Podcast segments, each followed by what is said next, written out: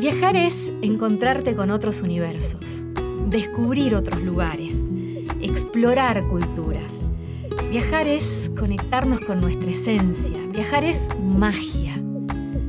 En esta serie de podcast te vamos a contar historias de personajes que se enamoraron de Salta y te vamos a invitar a compartir estas vivencias únicas.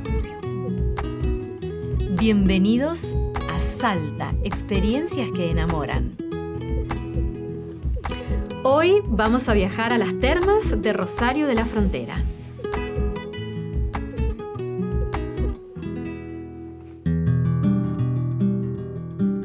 En este capítulo vamos a presentarte a Gabriela del Cid. Ella es música, nació en San Juan y se considera salteña por adopción.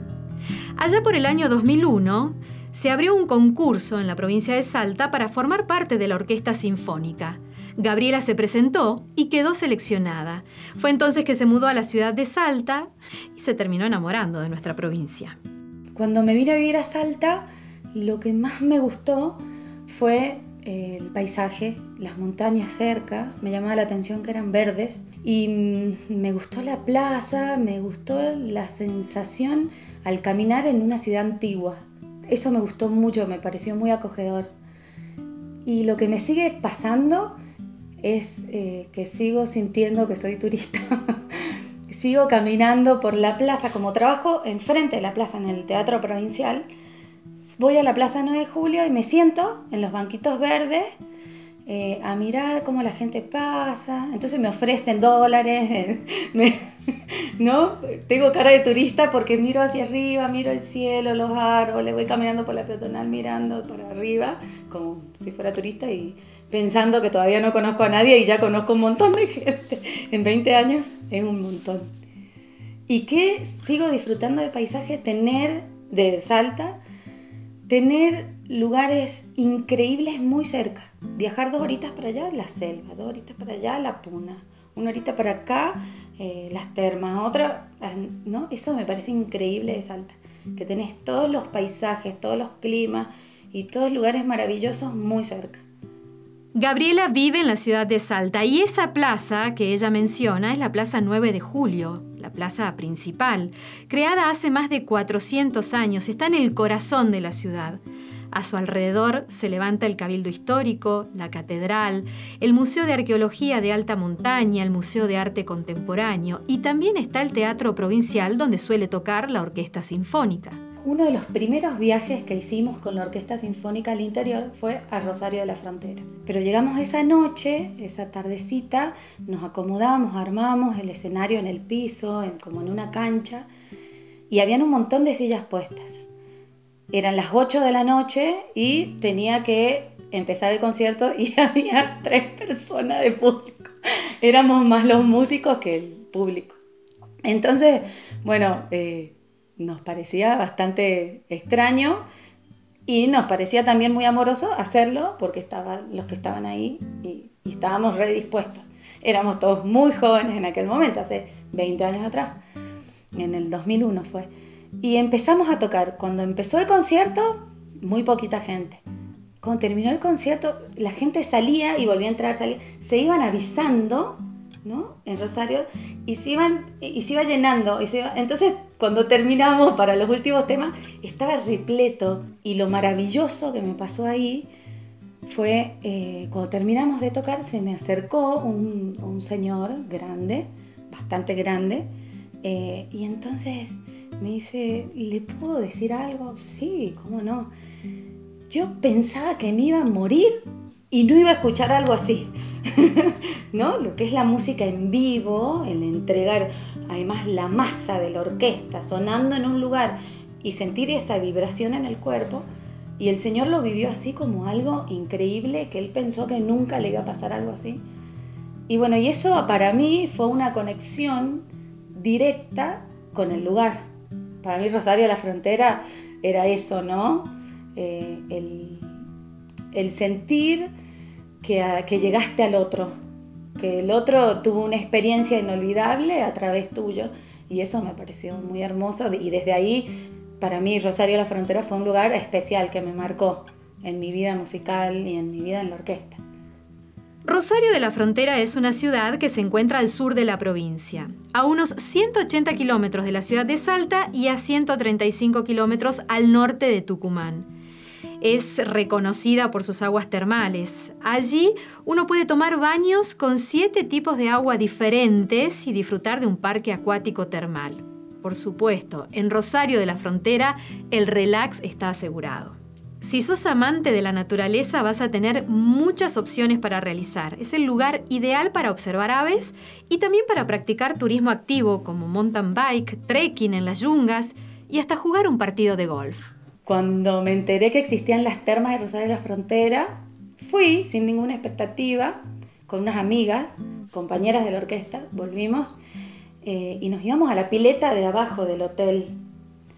Eh, bueno, fuimos, estábamos fascinados, íbamos a pasar el día y cuando empezamos a caminar hacia arriba, la pileta comunitaria, aunque vos podés ir a pasar el día, está abajo.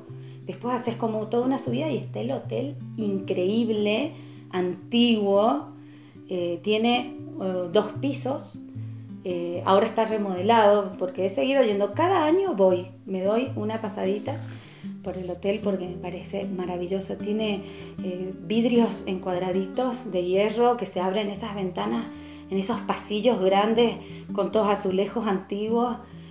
Eh, pero en esta oportunidad en octubre, creo que era octubre, estábamos en el segundo piso parando y me desperté en la mañana, habíamos llegado en la tardecita a medianoche, cuando me desperté en la mañana salí al pasillo, abrí las ventanas y vi todo el valle, porque está en lo alto, toda esa parte del valle, llena de lapachos rosados, todos en flor.